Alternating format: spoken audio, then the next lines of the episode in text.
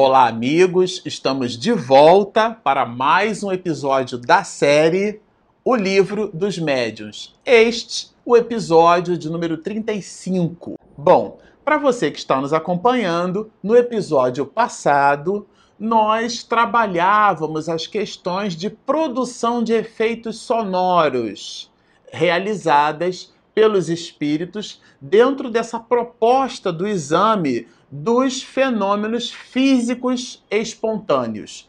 Bom, aqui o próprio codificador criou entre, entre as questões de número 23 e 24, é, ele criou um item chamado ruído. Então, depois que termina a questão de número 22, na questão de número 23, ele trata especificamente da capacidade que possuem os espíritos de produzir ruídos. E na, no episódio passado, no vídeo passado, nós comentávamos que o ruído, a produção de som, é o deslocamento, uma perturbação. O som é a vibração das moléculas do ar. Portanto, é também um efeito físico.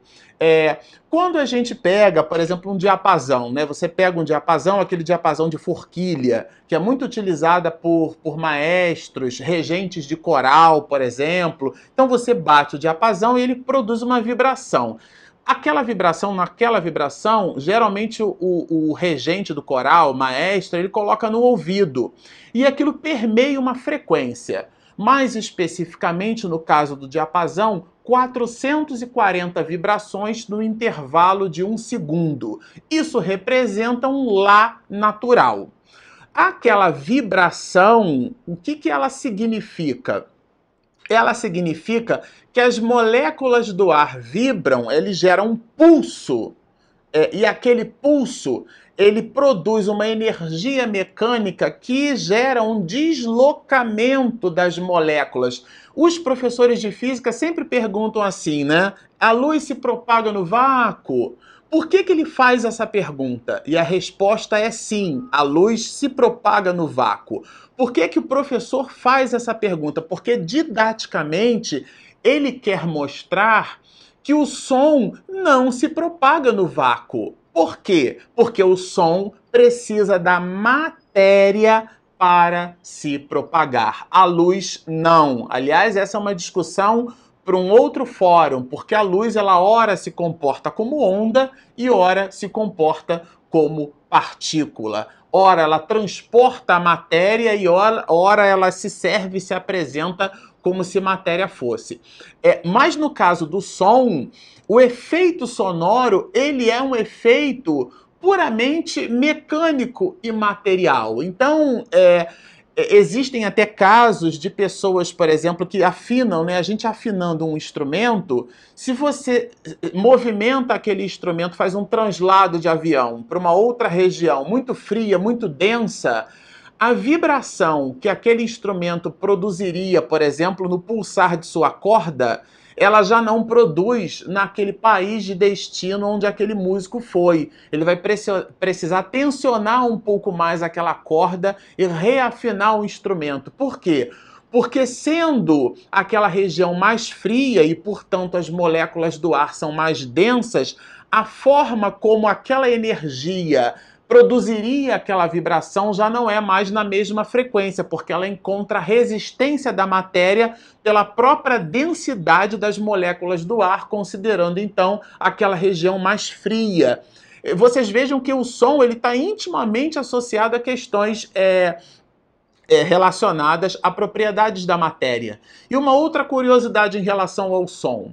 Nós dissemos que 440 vibrações por segundo, elas representam um Lá natural. Mas o que é que faz a gente perceber que quando um músico ele preme uma tecla de um piano e aquele piano no Lá a gente identifica como um Lá de um piano, a gente também identifica um outro ou um mesmo músico pulsando uma corda de um violão no mesmo lá e nós diríamos assim, vamos supor que a gente tivesse vendado e aí a pessoa preme a tecla e diz, ah, isso aí é um piano. E o músico vai e pulsa a corda. Você sabe, agora é um violão. O que é que faz com que nós identifiquemos o mesmo Lá natural na mesma altura de oitava do pentagrama, mas que ora nós estamos diante de um piano e ora nós estamos diante de um violão? É que quando aquele. A fundamental são 440 vibrações por segundo, mas aquilo não é um som mecânico. Então, quando é por isso que a gente inclusive consegue perceber quando o instrumento é eletrônico. Porque um instrumento eletrônico, aí sem considerar aí os instrumentos que fazem sample, né? A chamada tecla sampleada, que você faz a gravação do som e coloca ele ali. Não estou discutindo isso. Mas um instrumento eletrônico, ele produz aquela frequência absoluta. Então fica aquele tem, tem, tem, tem, tem, tem, tem, tem, tem, tom, tom, tom, quer dizer, aquela coisa muito mecânica. No som, é, é, aliás, muito eletrônica, né? No som mecânico, você tem as variações da fundamental. Então, quando você preme ou você pulsa uma, uma corda de um violão, ele não produz 440 vibrações por segundo. Ele então produz 441, 439, 440, 438. A, a essas variações da frequência a gente chama de coma. Alguns, muitos liricamente chamam de cor do som, que a gente costuma chamar de timbre. Então, ah, esse timbre remete ao piano, esse outro timbre remete ao violão. Vocês vejam que essa questão da produção dos ruídos, mais especificamente dos sons, tem uma série de variações. E Kardec se ocupou com isso. Porque os espíritos seriam então capazes de produzir esses ruídos, de produzir esses sons. E isso carrega em si mesmo um certo grau de complexidade ao ponto de ser, por parte do codificador, objeto de estudo. Então, ele vai dizer: a gente então entende que um espírito seja capaz de bater num corpo sólido e produzir ruído, né? Mas é, é, como pode fazer que se ouçam ruídos ou sons articulados na massa instável do ar? Porque Kardec sabia que o som era uma onda mecânica, né? Então, desde que atua sobre a matéria, o espírito pode atuar sobre o ar, que o ar também é matéria, né? Mas aí ele aprofunda mais, né? Se tem visto em certas manifestações visuais, aparentemente, mãos dedilharem um teclado. Aparece, às vezes, uma mão vaporosa, e a mão dedilha o teclado nessas maneiras. E aí como é que fica isso? Tudo bem, entendi que o espírito pode pulsar, pode é, é, provocar essa perturbação da, da, da, massa do ar, que ele chamou de massa do ar instável, porque as moléculas do ar estão, elas não estão em estado inercial, né? elas estão em constante movimento. É, agora, o que é que explica dentro dessa fenomenologia física, o pulsar de teclas é onde se observa, ainda que de forma vaporosa, mãos premendo teclas de um teclado. Gente, eu achei essa resposta fabulosa, né? Aí, primeiro, o Espírito São Luís diz assim: ó, vocês não conseguem compreender todos os fenômenos da natureza porque existem fenômenos ali, leis que atuam por sobre aquele fenômeno que ainda nós desconhecemos. Isso é uma primeira premissa que ele estabelece como prólogo na sua explicação. É, e o segundo é que ele vai então buscar explicar por um, por um meio de comparação. E é interessante porque a comparação é uma analogia. E a analogia sempre carrega um certo grau de empobrecimento da mensagem. Porque na hora que você faz uma analogia, por exemplo, para você explicar o que é verde claro e verde escuro para um cego de nascença, você vai mergulhar ele numa água fria, numa água morna, numa água quente, você vai explicar as variações de tonalidade. Mas água fria, água morna e água quente não são o verde musgo, o verde escuro, o verde claro, não são. São analogias. É, isso é tão importante entre nós, por isso mesmo que Kardec vai dizer logo no primeiro parágrafo da introdução da obra ao Livro dos Espíritos. Para designar coisas novas são necessários termos novos. Quando nós nos valemos de uma terminologia viciosa, né, utilizada de uma forma popular, vulgar no sentido de vulgaridade, de popularização daquele mesmo verbete, para explicar uma outra que ainda não conhecemos direito, a gente confunde os conceitos. Mas vamos lá, São Luís vai dizer o seguinte: É, é, pois, um erro assimilar os vossos métodos aos processos de que eles se utilizam. Não é por meio da força muscular que o espírito exerce a sua pressão. É, ele vai dizer que ele anima a mesa, anima de ânima, de alma, né? Mas o próprio São Luís vai dizer assim: mesmo o fenômeno existindo e não, e não tendo o espírito é, impresso força muscular, o próprio espírito que também desconhece o fenômeno vai achar que ele está tocando no teclado. Aí ele vai dizer assim, ó, é que alguns espíritos são de tal forma materiais e tão pouco avançados em comparação com os espíritos elevados que ainda conservam as ilusões da vida terrena e julgam atuar como quando estavam no corpo. Quer dizer, o próprio espírito que está produzindo o fenômeno de efeitos físicos ele, se você o interrogar, ele vai dizer que ele tocou, que ele premeu a tecla, porque ele desconhece a fenomenologia. Isso implica dizer que nas nossas reuniões mediúnicas, nas nossas reuniões medianímicas, não é o fato de interrogarmos a um espírito que ele pode nos trazer verdades. Aliás, o próprio codificador vai nos dizer que não é o fato de um espírito ser bom que ele traga informações verdadeiras. Isso, gente, cria toda uma confusão dentro da, do exame das mensagens. Não é à toa dizer que na própria obra, nessa própria obra, o Livro dos Médios, bem mais lá adiante, Kardec vai nos dizer que o Espiritismo apresenta dois grandes escolhos. Um deles é a obsessão, que a gente vai trabalhar largamente, e o outro, não menos importante, é, é o da identidade dos espíritos. É, e, sobretudo, saber, como diz João, se o espírito vem de Deus. Quer dizer, se aquela informação que ele aporta não é uma informação dada por um pseudo-sábio ou coisa assim. É... Então a gente achou é, muito interessante. Na questão de número 25, ele vai justamente falar sobre. Ele vai falar assim, ó, ele vai fazer a seguinte pergunta: Entre os fenômenos citados como provas da ação de uma potência oculta, existem algumas que são evidentemente contrárias a todas as leis da natureza. A dúvida, então, não seria legítima? Quer dizer, como é que pode isso acontecer? Eu estou observando o fenômeno, mas eu não conheço nenhum tipo de lei que explique ou que justifique aquele fenômeno. Kardec se ocupou disso.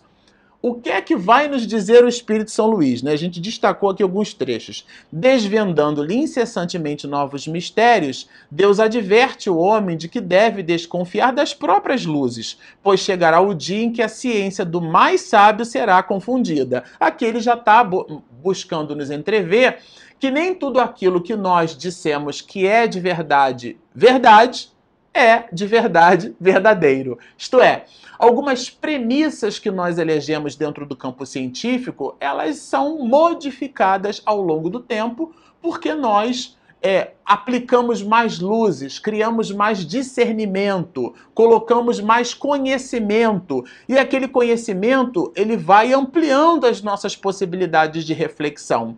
E nessas possibilidades de reflexão, nós produzimos mais questionamentos sobre aquilo que consideramos verdades. E aí São Luís vai dizer justamente, ó, é, que não, tem, não tendes todos os dias sob os olhos exemplos de corpos animados de um movimento que domina a força da gravitação, a bala de um canhão, ele vai falar sobre a bala de um canhão, por exemplo, né? Quando ela é deflagrada, você tem uma energia mecânica que vai então modificar a trajetória. É uma trajetória é, é uma trajetória balística em forma de parábola. Então ele atinge uma energia, a energia mecânica, ele tem um movimento, né? Que pode ser um movimento em torno de seu eixo destrócino ou sinestrócino, e esse movimento ele cria um campo aonde o, o, o próprio projétil, né?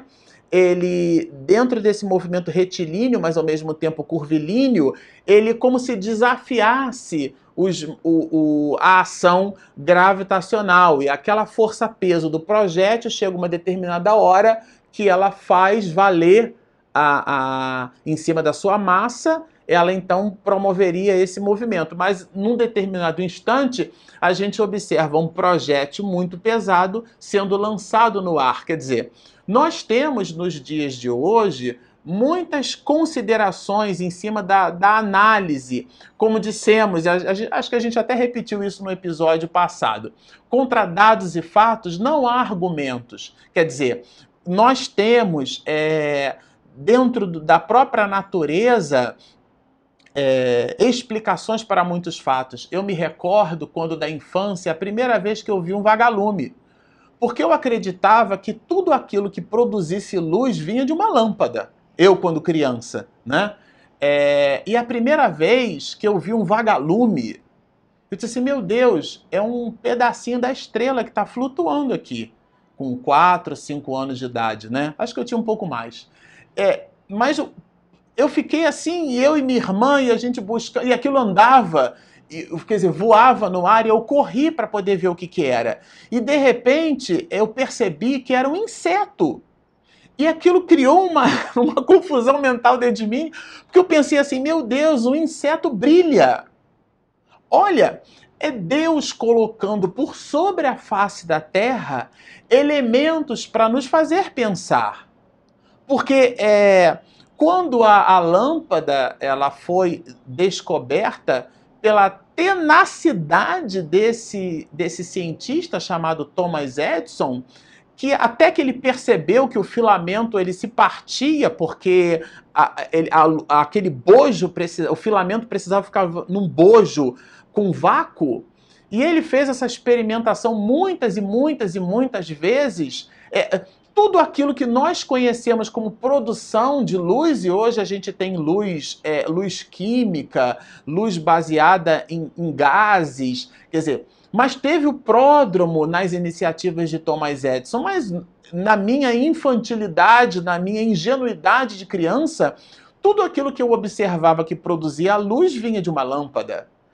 Quão de nós não construímos determinados conceitos baseado naquilo que nós estabelecemos como verdade? Então, assim acreditamos que o ponto alto dessa dessas citações de Kardec, que se encerram no seu item 81, ela vai nos mostrar justamente que, é, como São Luís vai nos dizer, que nós não podemos tomar dentro da nossa, daquilo que consideramos como conhecimento, mas é simplesmente a nossa ignorância algo ampliada, né?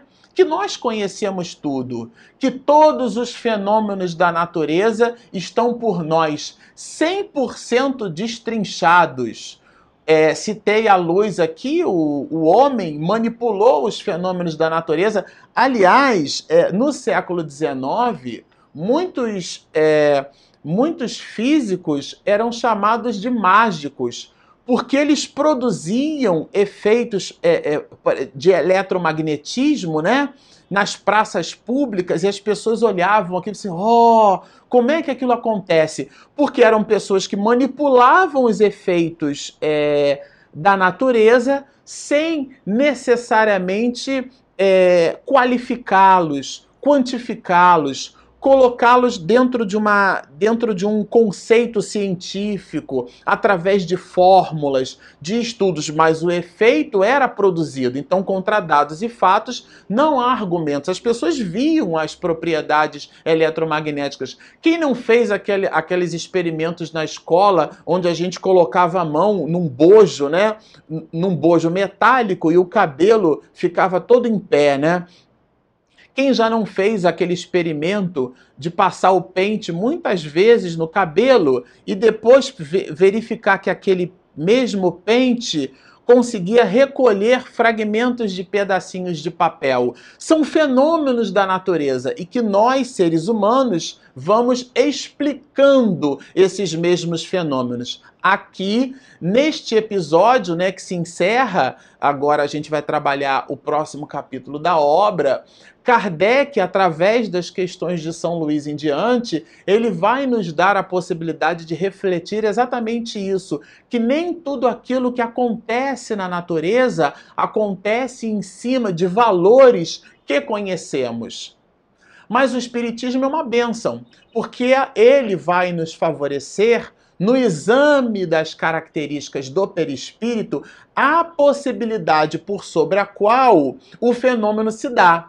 Tanto assim o é, e repetimos, que o próprio codificador vai nos dizer que o perispírito é a chave para o entendimento de muitos dos fenômenos. Então, muita coisa acontece é, à nossa revelia, mas existe uma, uma lei por detrás daquilo. E essa lei, ela é por nós, então, estudada, consegue ser por nós compreendida no momento em que buscamos compreender na fenomenologia de efeitos físicos a participação do perispírito, desse fluido elétrico animalizado que produz combinado com o fluido cósmico universal, aliado à potência mediúnica do próprio médium, daquele que fornece essa substância, aliada, a, alinhada com a simpatia que esse mesmo médium possui com o espírito que busca produzir o fenômeno, tudo isso forma aquilo que o próprio codificador chamou de potência. É a potência da fenomenologia. Ela pode acontecer à revelia do médium, ela pode acontecer sem o médium, e nós explicamos isso. Existem alguns, muitos de nós, que somos magnetizadores, e isso nada tem a ver com o fenômeno mediúnico, é um fenômeno anímico que vem de ânima, alma o espírito nasce com a possibilidade de desprender do seu perispírito essa energia, esse fluido cósmico universal modificado às características do planeta onde nos encontramos, e esse fluido elétrico animalizado, ele então combinado com o fluido cósmico universal, ele é capaz de produzir os efeitos que são chamados efeitos magnéticos, sem a participação de um espírito e, portanto, não são efeitos mediúnicos. Bom, encerramos o nosso episódio. É, espero que vocês tenham gostado. Nós temos, a gente sempre repete isso aqui, nós temos um aplicativo disponível na Google Play, na Apple Store, chama-se Espiritismo e Mediunidade baixe o nosso app, está lá disponível, ele é gratuito. E também temos, para você que está nos assistindo, se você está no YouTube, nós temos esse nosso canal no YouTube. Chama-se Marcelo Show Oficial, onde estudamos é, Espiritismo e Mediunidade. Então, é, assine o nosso canal, tem um sininho do lado. Se você clicar assim que minha esposa fizer a edição e postar o material no YouTube, você recebe a notificação fresquinha e pode acompanhar junto conosco toda a produção desse conteúdo que a gente, com muito carinho, vem realizando. Portanto, baixem o nosso app, assinem o nosso canal, assistam conosco, sigam-nos e muita paz.